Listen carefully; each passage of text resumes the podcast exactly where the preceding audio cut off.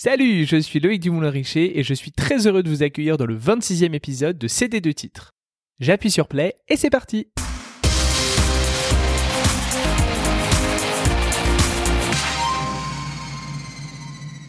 Cette semaine, on s'attaque à un très gros morceau, une pop star si révolutionnaire, puissante et exceptionnelle que j'ai un peu repoussé le moment de m'y mettre, je vous l'avoue. Surtout parce que je ne savais pas quelle chanson choisir tant elle a de joyaux sur sa couronne de Queen of Pop. Du coup, je me suis dit que comme pour invoquer Captain Planet, j'allais conjuguer mes pouvoirs à ceux d'un autre adorateur, en l'occurrence ceux de Thibaut que vous connaissez sur Instagram sous le pseudo Thibaut.tour, l'un des fondateurs de l'excellent podcast Histoire 2 consacré à Mylène Farmer. Depuis peu, il est aux commandes de son propre podcast que j'adore, le Jour Pop. Salut Thibaut Bonjour Loïc, je suis ravi de te retrouver. Hein, on s'est on s'est retrouvé euh, dans le jour pop. Et bien là, je suis de retour dans CD de titres. Exactement.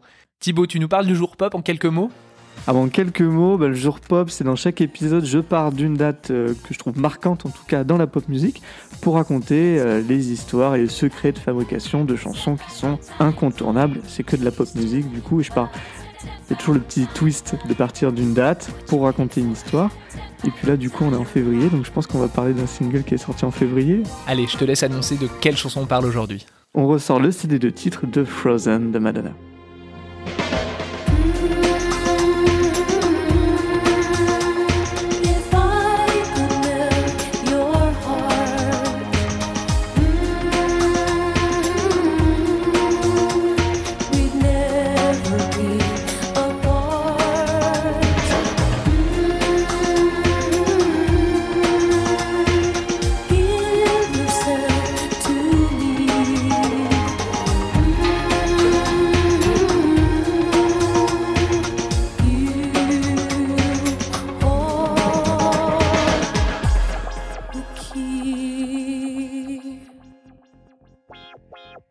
Parler de Madonna époque Frozen et Ray of Light, on repart dans les années 90 et plus précisément en 1997, puisque c'est à ce moment que l'album prend forme. La décennie 90 pour Madonna, on- elle sort quand même d'une première partie de carrière exceptionnelle où elle a enchaîné les hits depuis 1984. Elle a fini la décennie 80 en sortant sa première compilation The Immaculate Collection qui reprenait tous ses hits des années 80. Et les années 90, elle expérimente beaucoup. Elle sort l'album Erotica qui est accompagné du livre Sexe et là c'est le scandale. C'est Madonna nue, Madonna dans diverses positions euh, très équivoques avec euh, ses danseurs, avec des, des- des femmes, des hommes en groupe, etc. C'est très cru, mais euh, moi j'adore cet album Erotica Ouais. qui suit parce que justement c'est pas de la provoque gratuite. Non, c'est un vrai statement de pop en fait. Exactement. C'est une femme qui euh, prend sa sexualité en main et qui l'affirme, qui la montre. On est en 92. Voilà, elle ouvre vraiment la voie pour toutes les pop stars qui arriveront dix ans plus tard, qui feront également leur évolution sexuelle. Moi, j'ai pu parler de Britney Spears et I'm a Slave for You, mais il y a aussi Christina Aguilera, il y a Maria Carey quelques années avant aussi. Toutes ces pop stars qui, à un moment, s'extraient de leur cocon euh, pop euh, très sage, qui deviennent des femmes en pleine possession de leur sexualité. Parce que je crois qu'elle a quoi Elle a 33, 34 ans quand elle fait, quand elle fait Erotica. Madonna, elle fait jamais de concession. Et donc elle va toujours au, au bout des choses. Erotica, justement, il a cette force-là. Puis on est dans les années SIDA aussi. Ça a été une des premières à prendre le sujet très au sérieux. Même dans l'album Like a Prayer, elle met un petit leaflet dans Mm. la pochette de l'album Ouais. pour expliquer ce qu'est le sida et qu'il faut pas rejeter les, les malades, qu'il faut plutôt les aider. Et, euh, et elle, elle donne beaucoup d'argent aussi pour la recherche. Elle est, elle est très concernée, ouais. Donc après Erotica, elle enchaîne avec Bedtime Story. Et donc là, c'est un album aussi très expérimental. Elle va travailler par exemple avec Björk sur le titre éponyme. Avec Babyface, euh, elle va faire du RB. Elle va aller sur des sons beaucoup plus euh, en phase avec l'époque finalement. Exactement. Je trouve que c'est un album qui est euh, assez mal jugé. C'est pas son meilleur album. Voilà. Non, mais il y avait des vraies belles pépites dedans. Il y a des pépites. Moi, j'adore Secret, le lead single. Un peu moins Take a Bow qui a eu un énorme succès. Aux États-Unis, oui, ça a été vraiment euh, son plus long numéro 1 au Billboard cette semaine, je crois. Euh, c'est c'est un album, en tout cas, qui dans son ensemble, et moi, je trouve très plaisant à écouter. Et elle, en tout cas, elle a l'air d'adorer Human Nature qu'elle nous ressort Oui. à chaque tournée. Ah, bah, Human Nature, qui est là aussi un statement, c'est la réponse aux critiques, en tout cas, d'Erotica. Et alors, après Bedtime Story, c'est Evita, et donc là, Ouais. une nouvelle métamorphose. Madonna découvre qu'elle a une voix, puisqu'elle travaille avec un coach vocal qui lui permet de sortir des notes qu'elle avait genre- jamais sorties jusque-là. Elle incarne Eva Perron dans le film de- d'Alan Parker. Et c'est une Madonna euh, métamorphosée, blonde, sage, euh, qui, qui revient après, après les excès du début des années 90. Et à ce moment-là, Madonna se métamorphose. Don't cry for me.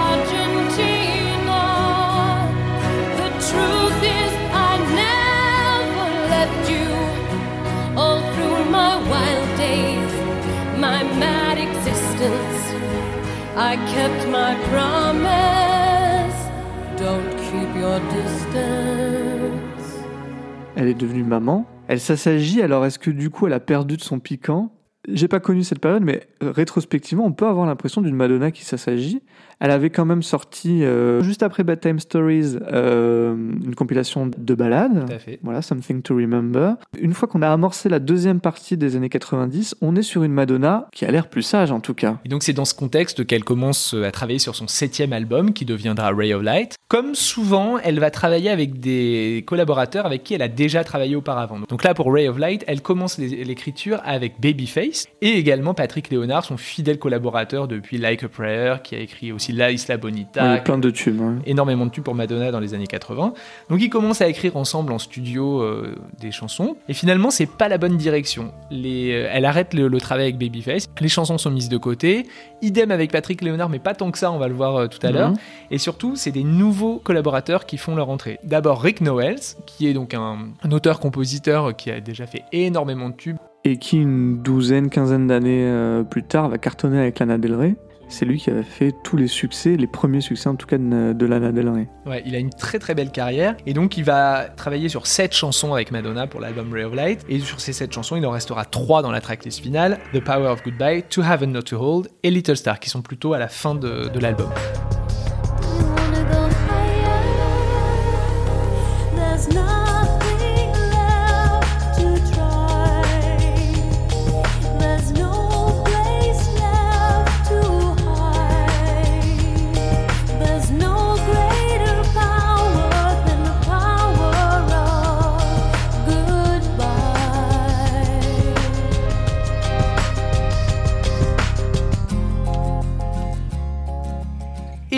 L'autre personne, l'homme en fait qui va donner à Ray of Light sa couleur et son style, c'est un Anglais qui s'appelle William Orbit.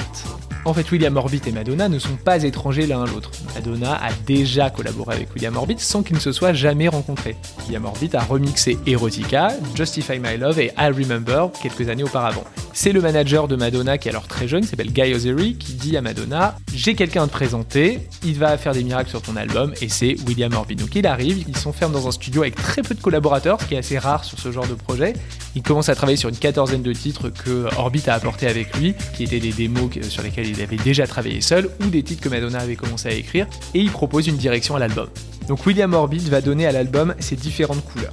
Mystique, électronique, atmosphérique et très éthéré. C'est vraiment un nouveau style pour Madonna. Et d'ailleurs, c'est aussi une vraie collaboration, ils ont tout coproduit ensemble. Et William Orbit d'ailleurs, euh, dans une, dans une interview, disait on, vo- on voit pas Madonna comme une productrice, comme une femme de studio, et c'est absolument faux. Elle a un talent fou, elle a la main sur tout. Et finalement, euh, ça se voit, ils ont, leur collaboration est extrêmement fructueuse. Finalement, cet album Ray of Light est terminé et est prêt à sortir. Parlons de Frozen. Frozen, c'est donc le premier single Mm. de l'album. Il est écrit par Madonna et Patrick Léonard. Il a connu une vie, une gestation, disons, un petit peu, un petit peu longue. Ouais.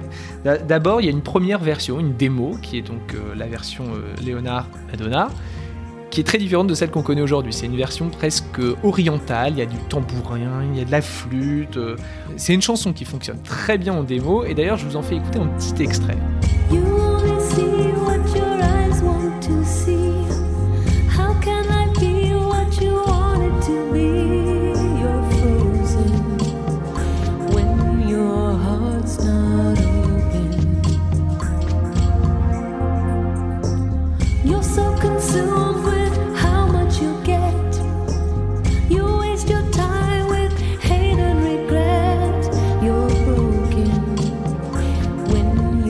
Voyez que c'est un peu différent de la version finale, mais finalement tous les éléments sont là. La seule chose qui n'est plus là dans la version finale, c'est le deuxième couplet de la chanson qui est remplacé, réécrit. Je vous laisse écouter le couplet originel.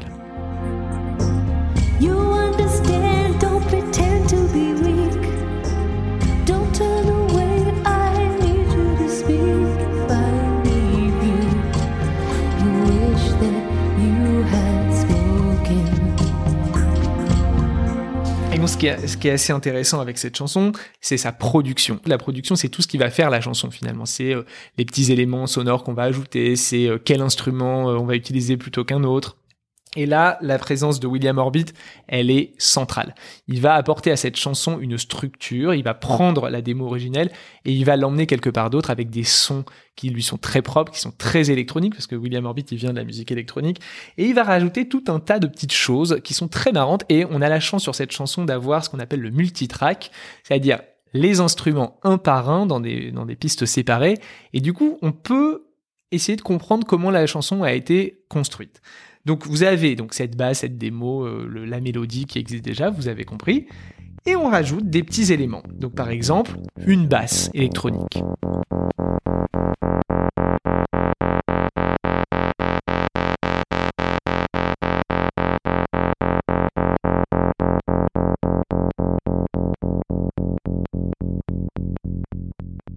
Ensuite, d'autres sons grâce à un clavier.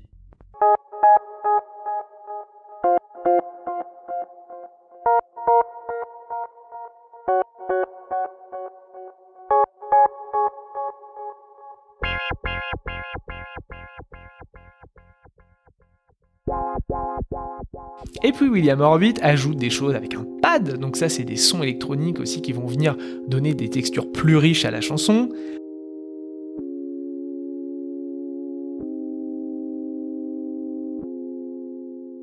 La basse, évidemment, donc là c'est des sons très très euh, durs, très sombres. Et enfin, ce qui fait toute la différence sur Frozen, je pense que ce sont les cordes. Thibaut, est-ce que tu veux nous en parler un petit peu? Les cordes dirigées par euh, le fabuleux euh, Craig Armstrong, hein, euh, les BO de Roméo et Juliette version DiCaprio, la BO de Moulin Rouge, on en a parlé dans notre épisode sur Kylie Minogue. Si elle n'était pas là, la chanson serait pas pareille. Clairement, c'est vraiment tout le bien que je pense de, de- William Orbit et de, de Patrick Léonard, mais il a vraiment transformé la chanson, il lui a donné, j'allais dire même sa substance, quoi. Bah, C'est ce qui l'a fait passer des tas de démos à chansons terminées. Enfin, ça lui apporte une ampleur incroyable. Il y a un vrai orchestre qui joue ses, ses cordes. C'est pas fréquent qu'on ait vraiment un beau travail de cordes comme ça dans la pop music. Et Frozen, elle transcende ça et elle passe vraiment à un niveau au-dessus. Avec voilà, cette ambiance qui est assez sombre, ce texte qui est assez dur, assez glacial, hein, on le dit. Et les cordes, je je vais pas dire qu'elles réchauffent l'ensemble, mais elles nous agrippent. Et il y a un vrai travail. Et en plus, euh, Craig Armstrong, à ce moment-là, il n'est pas encore le, le compositeur que tout le monde s'arrache, puisque Ah bah non, il oui. sort tout juste de Roméo et Juliette. Donc, il est. C'est encore une fois le, le- le talent de découvreuse de, de Madonna et son Mm. entourage, c'est d'aller chercher des gens qui sont pas encore euh, très connus du grand public ou très reconnus en tout cas, mais qui ont un talent. Là, en l'occurrence, euh, Craig Armstrong, il va vraiment exploser après. Il va même gagner un Golden Globe pour la BO de Moulin Rouge. Il va gagner un Grammy Award pour la BO de Ray. Donc, c'est vraiment quelqu'un qui va exploser par la suite. quoi. Effectivement, ces cordes, c'est un peu la signature de la chanson. Bah, dès l'intro, en fait. Et d'ailleurs, on va s'écouter les pistes de cordes de l'intro juste pour le plaisir.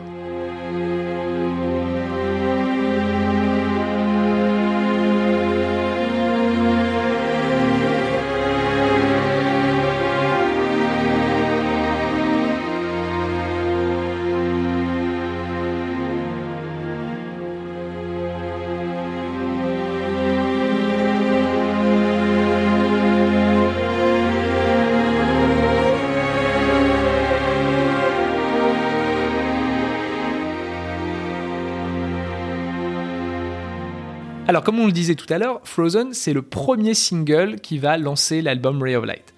Et vraiment, c'est une surprise en fait. Avec un peu de recul, Frozen, ça sonne pas vraiment comme un single. C'est une chanson qui fait 6 minutes. Il y a une intro de 35 secondes. Elle est vraiment pas taillée pour les radios, c'est-à-dire qu'on n'est pas sur une efficacité de 3 minutes 30. Et pourtant, finalement, c'est une telle surprise pour le monde entier. Alors nous, on s'en rappelle pas vraiment parce qu'on n'avait pas connu la Madonna d'avant. Mais à l'époque, en fait, Madonna qui fait un comeback sur une chanson comme ça, c'est complètement inattendu. Et du coup, ça séduit les gens. Enfin, il y a un vrai intérêt autour de Madonna. ça encore. interpelle. Elle est, elle, est, elle est évidemment au sommet, ça interpelle. Et en même temps, elle a de quoi intriguer aussi parce que la métamorphose n'est pas que musicale.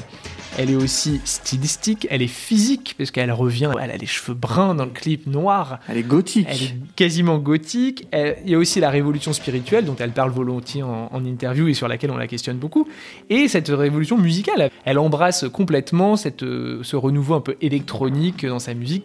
Et contre toute attente, ce single va lui offrir une deuxième Imperial Phase. C'est dans la carrière d'une artiste, souvent pop, c'est le moment où tout lui réussit, personne ne peut rien lui refuser et le succès est indéniable. Madonna a connu sa première Imperial Phase dans les années 80, entre, on va dire, Into the Groove et euh, jusqu'à Vogue quasiment. C'est très long, mais elle a enchaîné les succès, elle a enchaîné les numéros Même 1. après, parce qu'il y a eu le best-of après, jusqu'à Juste- Justify ouais, My Love en fait. Bien sûr, Ouais. jusqu'à Justify My Love, elle est dans une phase impériale. Ça redescend un petit peu avec les albums dont on a parlé tout à l'heure dans les années 90. Et là, Frozen et Ray of Light lui redonnent un boost incroyable dans sa carrière. Elle revient au premier plan partout, elle redevient numéro 1 des ventes, elle vend beaucoup d'albums, on la voit beaucoup à la télé, on se l'arrache. Elle obtient des Grammy Awards même. C'est un moment assez phénoménal dans sa carrière et jusqu'à Music, on va avoir une Madonna omniprésente qui enchaîne les succès. Et le, point culminant de ce succès, c'est après l'album Music, c'est la tournée Drown World Tour. Parce que Madonna n'a pas tourné pour l'album Ray of Light, elle a attendu la naissance de son deuxième enfant et euh, la sortie de son album Music pour finalement proposer son premier show en 8 ans. Parce qu'elle n'avait pas tourné non plus pour Bedtime Stories. Et quand elle revient en 2001 avec le Drown World Tour, elle fait pas les choses à moitié là non plus. Et elle installe un nouveau type de spectacle. Vraiment, ce spectacle va servir de référence à, j'allais dire, tous les spectacles pop qui vont apparaître euh, dans la décennie qui, vont suivre. hein. Euh, des spectacles où il y a du multimédia, il y a des écrans maintenant qui font partie intégrante du show. On a parlé du Fever Tour de Kylie Minogue dans l'épisode qu'on a fait euh, tous les deux précédemment, qui sort un an après, c'est Ouais, ça Voilà. exactement un an après. On peut, quand on voit les deux spectacles, sentir L'influence, que euh, le Drone World Tour a sur les spectacles pop. Tous les spectacles de Britney euh, qui vont suivre, pareil. sur Christina Aguilera, Janet qui faisait aussi quand même des shows euh, très écrits comme ça, Mm. mais qui euh, va suivre aussi cette tendance bien évidemment. C'est un, oui, c'est un spectacle total en fait. Elle, elle revient à une forme de, de concert qu'on ne connaissait pas, qui, et qui est aussi est rendu possible par les, prouesses technologiques, Oui. les évolutions techniques, de pouvoir euh, jouer aussi dans des très grandes salles qui permettent beaucoup d'accroches au plafond aussi, et donc d'avoir des décors euh, extrêmement léchés et robustes et euh, alors, Frozen, c'est certes un succès critique, mais c'est surtout un succès public. C'est Madonna qui revient au top de sa forme et au top des charts. En France, elle atteint la deuxième place et vend 450 000 exemplaires. Et est-ce que tu sais qui l'a empêché d'être numéro 1 Non, franchement, je m'en souviens pas. ah bah, quand je vais te le dire, c'est My Heart Will Go On de Céline Dion. Ah, mais Eh évidemment. Titanic en 1998, évidemment. Heureusement, elle a un peu plus de chance au UK puisque euh, My Heart Will Go On est déjà passée par là. Elle arrive à atteindre la première place des charts et elle écoulera 600 000 exemplaires de Frozen. Aux USA, même si elle n'est pas numéro 1 du Billboard Hot 100, elle aura quand même un petit record grâce à Frozen. Elle arrivera numéro 2 et ça sera l'artiste qui aura le plus de numéro 2 au Billboard à cette époque-là. Voilà. Bon, c'est pas mal quand même. Hein, Oui, bah, euh, j'aimerais un- bien en avoir autant. voilà, c'est un vrai beau succès pour Madonna dans, dans le monde entier. Elle enchaîne sur une tournée promo en Europe, elle vient au UK, en Allemagne, en Italie où elle chante au Festival de San Remo, qui euh, est donc le concert où on sait quel chanteur ira à l'Eurovision pour l'Italie. Et en France, où est-ce qu'elle vient? Ah ben, à l'époque, euh, je pense qu'il faut faire euh, Foucault, Drucker. euh, Elle, elle ah va oui. chanter dans les années tubes. Les années tubes. Les années tubes, évidemment, bien ouais. sûr, bien sûr, avec Jean-Pierre Foucault qui nous fait une interview absolument invraisemblable où il passe plus, il passe plus de temps à lui demander si elle parle français qu'à lui parler de, de son Bah, album. toujours, ouais. Mais elle lui réserve une belle exclue puisqu'elle chante Frozen et lui accorde une assez longue interview très drôle avec le recul, tant les questions de Foucault sont à côté de la plaque. en exclusivité pour la première fois à la télévision française.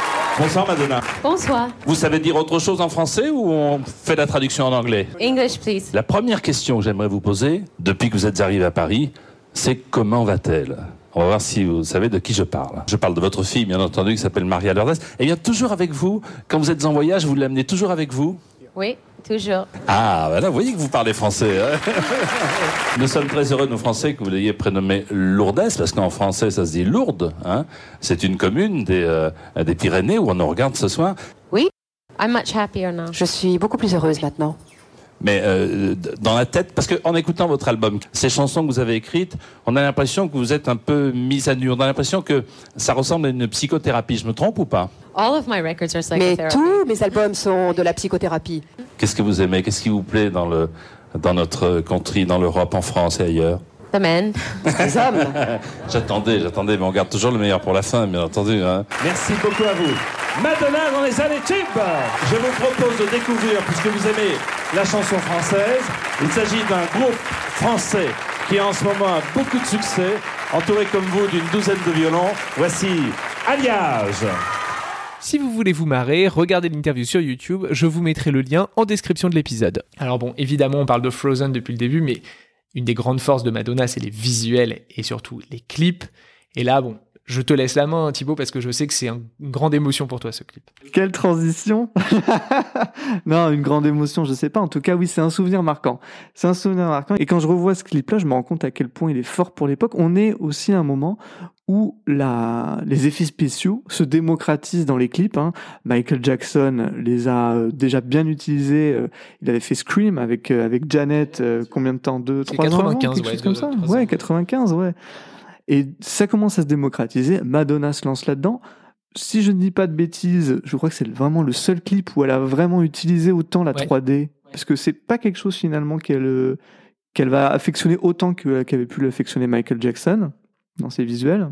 Comme souvent, Madonna va chercher des gens pas très connus, des jeunes, et là, en l'occurrence, pour le clip, elle va chercher Chris Cunningham, qui est un jeune réalisateur pas très connu du grand public, mais qui est surtout hyper branché à ce moment-là, et qui, lui, va avoir un défi incroyable à travailler avec Madonna, à utiliser des effets spéciaux. Il a travaillé avec Björk juste avant, Madonna aussi, euh, c'est peut-être un hasard. Et du coup, ça donne un clip euh, un peu étonnant en fait de la part de Madonna, très sombre encore une fois, avec des animaux plutôt inquiétants. On a euh, cet énorme chien noir, on a les corbeaux dans lesquels se transforme Madonna pendant le clip. Et tout ça n'est pas forcément un clip non plus qu'on pourrait attendre pour un comeback. Pas du tout, mais ça renforce encore plus le côté étrange, le côté surprenant de cette chanson, surtout quand on va voir la suite. La suite, c'est euh, Ray of Light, la chanson. Et déjà, complet. voilà. En plus, euh, la- une chanson qui est vraiment lumineuse. Et là, on a quelque chose de très sombre, très glacial. Mais en même temps, ça s'appelle Frozen, comme j'ai déjà dit. Et quand le clip survitaminé de euh, Jonas Ackerland, euh, de Ray of Light, tranche vraiment, mais montre aussi la richesse de cet album, de cette période. Exactement. Et donc pour la petite histoire, le clip de Frozen devait être tourné en Islande à la base. Mais finalement, Madonna dit Hein, pff, franchement, j'ai peur d'avoir froid. euh, on va rester en Californie. Ils ont tourné dans le désert de Mojave, qui est à côté de Los Angeles, qui donc donne ces paysages complètement désolés et désertiques. Sauf que pas de bol, pendant le tournage, il fait moins 20 degrés et donc bah, Madonna a eu froid. C'est un désert qu'on connaît bien, puisqu'on l'a vu euh, combien de temps avant Say You'll Be There Eh oui, en un ou deux 96, ans avant, ouais. ouais, ouais, ouais. C'est le même décor euh, que le clip de Say You'll Be There des Spice Girls, exactement. Et il a été utilisé à maintes reprises. euh, dans Par les- Beyoncé aussi, pour Underworld. Are y'all having a good time? Bon, Thibaut, je te propose qu'on s'attaque à un gros morceau, c'est Madonna en live. Parce que c'est évidemment. un- Ah bah, on en a Alors, déjà- on a un peu parlé on en a du parlé, Grand World oui. Tour, mais évidemment, Madonna en live, c'est un événement à chaque fois. Et Frozen a souvent fait partie des setlists de Madonna, mais pas toujours. Pas toujours, parce que même si c'est devenu un titre incontournable de son répertoire, j'allais dire deuxième phase, euh, elle a évidemment chanté au Drown World Tour. Elle l'a chanté en 2004 pour le Reinvention Tour, qui est une vraie tournée best-of, donc il avait totalement sa place là-dedans, dans une version qui est... Un peu plate. Voilà, si on est oui, honnête, en fait ouais. c'est ça. Elle est troisième dans la setlist de mémoire au début du concert, et finalement elle est seule face à un micro, il y a un peu de projection derrière, mais il se passe absolument rien, et du coup c'est un peu décevant, surtout vu la qualité du concert par ailleurs. Et surtout vu la force de la chanson. C'est-à-dire que même si on peut dire oui, une chanson se suffit à elle-même, la prestation est en playback, euh, ça manque un peu d'émotion, ça manque un peu Ouais, je suis d'accord. de chaleur. voilà. Et oui, et finalement, pour un aussi grand tube, elle est pas si bien traitée que ça en live, je trouve. Bah, elle aura pas sa place au Confessions Tour, qui est quand même le show euh, survitaminé, etc. Peut-être qu'elle aurait pu faire quelque chose de Stuart Price. On aurait pu en faire quelque chose, ouais. Il n'a pas fait quelque chose déjà au Renovation Tour, parce que c'était déjà lui. Hein. Mais en même temps, je pense que Frozen ne, ne rentrait pas dans la narration qu'elle voulait. euh, C'était donner pas du tout lié au Confessions Tour. Mais malgré tout, elle fait quand même la part belle à Ray of Light dans la setlist de Confessions Tour, puisqu'elle interprète Ray of Light, le titre, Ouais. euh, dans une super Ouais. belle version avec une chorégraphie incroyable. Et Drown World en version euh, guitare-voix, qui est aussi Dépouillé et Ouais. vraiment euh, ouais, magnifique. Vraiment un très, beau moment très beau de moment, ce très bon concert aussi.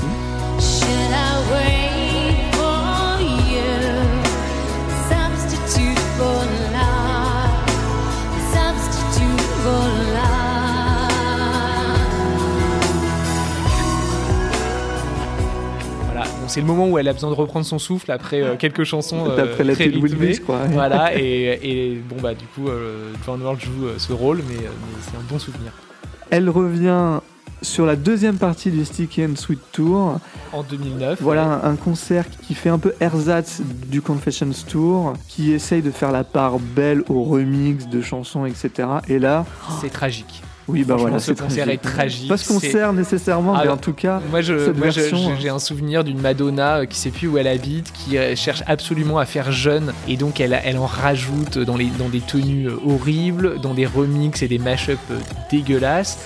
Et malheureusement, Frozen subit ce traitement, ce mauvais traitement, je dirais, puisque dans la, comme tu le disais, dans la deuxième partie du, Sticky and Sweet Tour, elle nous en offre une version euh, affreuse, qui, est- mash-up avec un titre de, Calvin Harris qui s'appelle euh, I'm Not Alone et c'est vraiment terrible.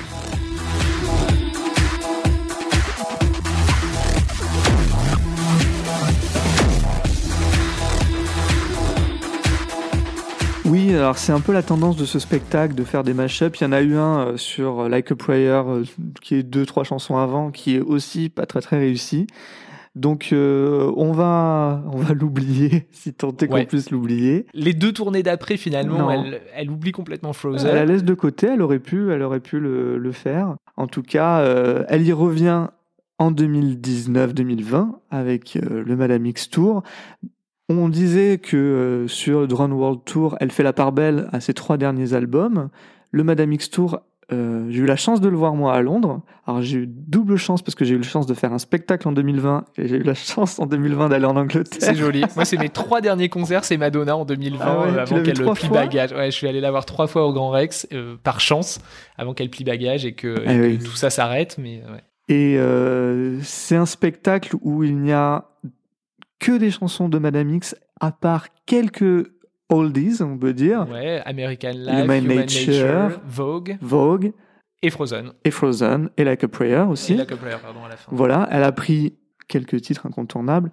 Et Frozen, ça a été une claque. Le plus beau moment de live euh, depuis des années pour moi. Ah oui. C'était incroyable. Il faut préciser pour ceux qui n'ont pas vu le spectacle ou qui n'ont pas suivi hein, cette tournée, c'est que Madonna a décidé d'arrêter les stades, d'arrêter les arénas et de faire un show en théâtre. Donc à Paris, elle était au Grand Rex. Moi, je, je suis allé la voir à Londres au London Palladium. C'est quoi 2000, 3000 personnes? Ouais, le Grand Rex, c'est 2800 personnes. C'est des salles euh, donc, où il faut tout réinventer pour Eh elle oui. qui a tourné que dans des Eh arénas et des stades depuis 20 ans.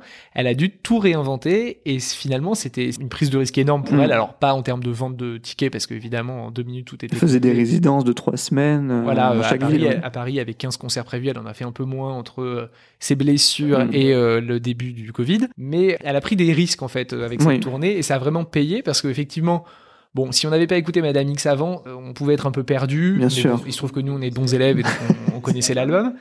Mais il fallait pas venir pour entendre un Greatest Hits, parce que vraiment, là, la déception aurait été énorme. Mais en même temps, ce, ce choix hyper radical de ne proposer que 5 chansons sur une setlist de quasiment 20, 20 titres, Oui. mais c'est, on le voit plus aujourd'hui. Enfin, plus personne fait ça. Mais c'est justement la force d'avoir une vision des choses et d'aller au bout. Comme j'ai dit au début de l'é- notre, euh, notre émission, pas de concession avec Madonna. Et quand elle a Frozen arrive vers la fin du spectacle, alors pour vous décrire, il n'y avait pas de téléphone portable dans la salle. C'était interdit. C'était interdit. nous avait scellé Voilà. dans des petites pochettes Donc- prévues à cet effet. Les dates euh, européennes sont arrivées en fin de tournée et impossible d'avoir des images, de savoir en fait ce qu'allait avoir ce spectacle. À part ce qu'elle avait posté sur son Instagram, oui. c'est-à-dire pas grand-chose, on voyait rien. Donc en fait, moi j'ai vraiment totalement découvert le spectacle quand je l'ai vu en vrai et j'ai découvert ce Frozen là. J'y ai retrouvé la Madonna qui m'a marqué 22 ans auparavant, c'est-à-dire euh, une émotion qui était, euh, j'allais dire, pure. La mise en scène est très sobre finalement. C'est ça qui est dingue, c'est que c'est d'une simplicité incroyable et pourtant c'est d'une puissance Ouais. folle. Pour vous le décrire, en fait, Madonna est, est sur scène, elle est sur euh, une espèce de, de, de plateforme qui tourne, elle est seulement éclairée par un, un spot, et devant elle, il y a un rideau écran, donc on la voit en transparence, et sur cet écran rideau est diffusée une vidéo de sa fille Lourdes qui fait une danse contemporaine, qui au début est très renfermée sur elle-même, et puis au fil de la chanson, elle s'ouvre. Elle s'ouvre à la voix de sa mère qui lui dit... euh, je vais faire fondre ton cœur en fait. Voilà, et, et on, et Madonna est placée de telle manière à ce qu'on a l'impression qu'elle est à l'intérieur de Lourdes, alors tantôt à la place de son cœur, tantôt à la place de sa tête, de son cerveau, dans ses mains. dans ses mains, c'est vraiment un effet visuel incroyable Ouais. et qu'on ne pouvait avoir que dans une petite salle où l'intégralité du public est face à la scène et pas sur les côtés Oui. comme c'est le cas dans un- une arena ou Bien un sûr. ouais. Donc c'est vraiment, euh, ça a été pensé pour et c'est euh, phénoménal. Dans une version aussi, on va parler de musique, qui reprend vraiment. Là, on a oublié les remixes de Calvin Harris, et on revient à l'essence de la chanson avec un côté un peu tribal, je dirais, Ouais, un c'est peu presque en fait la oriental, c'est presque la version de la démo originelle. fait. qui rappelle aussi certaines sonorités de Madame X. Tout ça est très cohérent et très réussi. Et alors, il se trouve que ce concert, il s'adressait avant tout aux fans et aux gens très convaincus comme on peut l'être. Mais si des gens un peu détracteurs de Madonna avaient pu voir cette, cette tournée, ils auraient compris qu'elle était encore vraiment au sommet euh, il y a encore un an. Et le tout en étant blessé et en ayant des capacités physiques un peu réduites également. J'ai vu Madonna euh, trois fois sur scène, moi, et c'est le spectacle que j'ai préféré. Bon, moi j'étais au premier rang pour le Confessions Tour dans la fosse, alors je dois avouer que ça, ça reste un, souvenir invraisemblable, mais euh, Madame X, euh, la preuve, j'avais pris qu'un billet, et j'y suis retourné deux fois parce que j'ai trouvé ça vraiment fou. Allez, on vous fait écouter un extrait de la version donc Frozen Madame X 2020.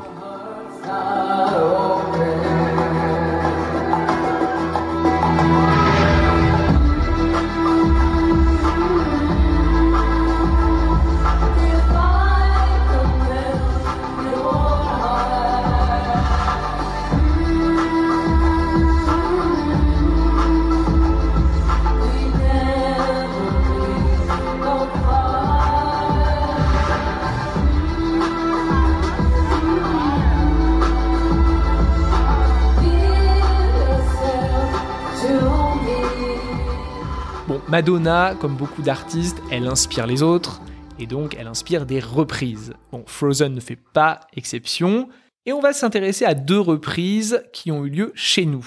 Alors la première, bon, je suis obligé d'aborder sujet parce que c'est un sujet qui fâche et c'est un sujet qui gêne. Mais c'est ce, ce bon vieux Pascal Obispo qui, qui nous a pondu une reprise, donc euh, à l'époque où il faisait du Polnareff, euh, donc l'album Fan. Alors à la base, cette reprise, elle avait été faite pour une émission de télé où ils avaient invité euh, beaucoup d'artistes français à reprendre des chansons de Madonna au moment de la sortie de, de l'album American Life. Et Pascal Obispo vient et chante Frozen avec au cœur Natacha Saint-Pierre, sa petite protégée de l'époque. Ouais. Et donc il nous livre une version un peu rock. Alors c'est un peu gênant parce que bon, c'est Pascal Obispo qui s'est fait un trait de paillettes sur les yeux, qui a le, le sourcil euh, rasé, etc. Mais finalement, cette version très rock est pas si mal que ça. Je suis Ah obligé bon, de l'avouer. d'accord. Ouais, ouais, ouais. ça- Même si je déteste le mot plaisir coupable, là, bon, Oui. c'est un peu ça. Euh, Pascal Obispo qui fait du Madonna, c'est un plaisir coupable. Ah, moi, j'ai le souvenir visuel, en tout cas. Je me souviens de l'avoir regardé. C'est terrifiant. Visuellement, c'est Ah terrifiant. voilà, et en fait je l'ai mis dans un, dans un fond de ma mémoire, et c'est vrai qu'avant que tu m'en reparles, je l'avais complètement oublié. Et ben tu sais quoi? Euh, Je vais vous, je vais te Ah, la faire écouter un Merci. petit peu. If I could melt your heart, we'd never be never apart. be apart. Give yourself to Give me. yourself to me. You hold the key. Now there's no point in placing the blame. And you should know I suffer the same. If I lose you, my heart will be broken. Voilà, euh, ça c'était plus pour l'anecdote. Il y a également euh, Olympe, le chanteur de karaoké qu'on a vu dans, dans The Voice, qui a fait une reprise plutôt acceptable. Je vous l'épargne, vous avez qu'à aller sur YouTube si vous voulez l'écouter. Évidemment, Madonna a toujours attiré les de tout poil, et là, à l'occasion de la sortie de Frozen, elle a excité les ardeurs d'un Belge qui l'accuse de plagiat.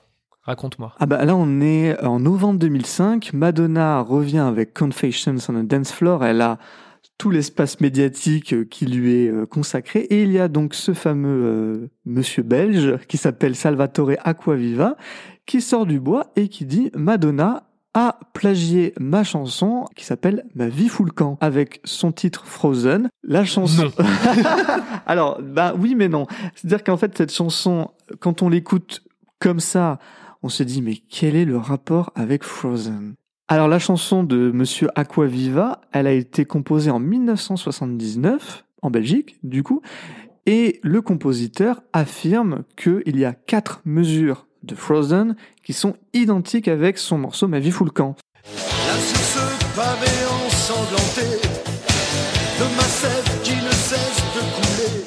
Mais, mais alors, ça n'a aucun sens. Comment Madonna a pu, euh, en 1998, aller chercher un titre de la fin des années 70 et s'en rappeler et le copier pour faire une de ses chansons? Eh ben, euh, pour Monsieur Aquaviva, c'est une évidence. Il faut rappeler qu'à la fin des années 70, Madonna, elle n'est pas encore chanteuse, elle est danseuse pour Patrick Hernandez, voilà, Born to Be Alive. Et que, du coup, ils font les tournées, euh, des galas et des boîtes de nuit, et qu'à la fin des années 70, ils se produisent dans la petite ville de Moucron, en Belgique, dans laquelle Madonna aurait séjourné à la fin des années 70 et aurait entendu ce, cette chanson, Ma vie fout le camp. Elle l'aurait gardée en tête pendant 20 ans et l'aurait ressortie pour Frozen en 1998. Crédible. Voilà.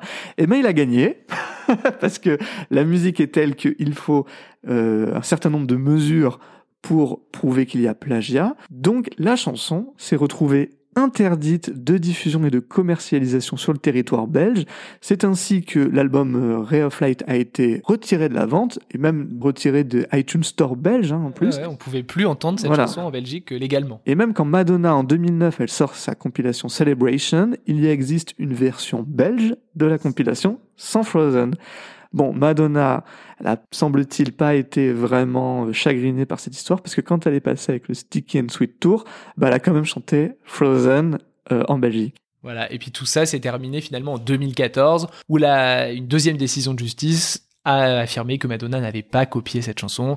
Et depuis, nos amis belges peuvent écouter Frozen en toute tranquillité. Bon Thibaut, on arrive à la fin de cet épisode. Merci beaucoup de m'avoir rejoint et d'avoir partagé avec moi ta passion pour Madonna. Merci pour ton invitation. Merci à tous d'avoir écouté cet épisode un petit peu spécial, en format un peu différent.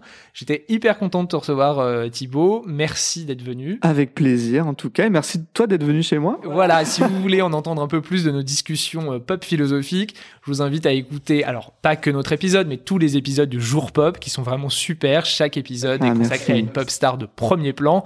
Et donc ensemble, on a enregistré un épisode sur l'ère Fever de Kylie Minogue. On dit des choses plutôt intéressantes, donc je vous invite à aller l'écouter. Laissez-nous des petits commentaires. On est sur Instagram tous les deux. Thibaut, c'est Thibaut avec un D point tour pour le perso et at le jour pop pour le podcast. Et chez moi, vous pouvez me retrouver sur CD2 titres underscore pod sur Twitter et Instagram. Laissez-nous des commentaires, des étoiles sur iTunes si ça vous plaît. Ah oui. Et surtout, n'hésitez pas à nous dire quelles sont vos chansons de Madonna préférées, parce que tout le monde a une chanson différente qu'il a Jamais la même. Merci à tous. On se retrouve euh, dans quelques semaines pour un autre épisode qui, vous verrez, fait le lien avec l'épisode d'aujourd'hui. Je vous embrasse, à très bientôt. À bientôt.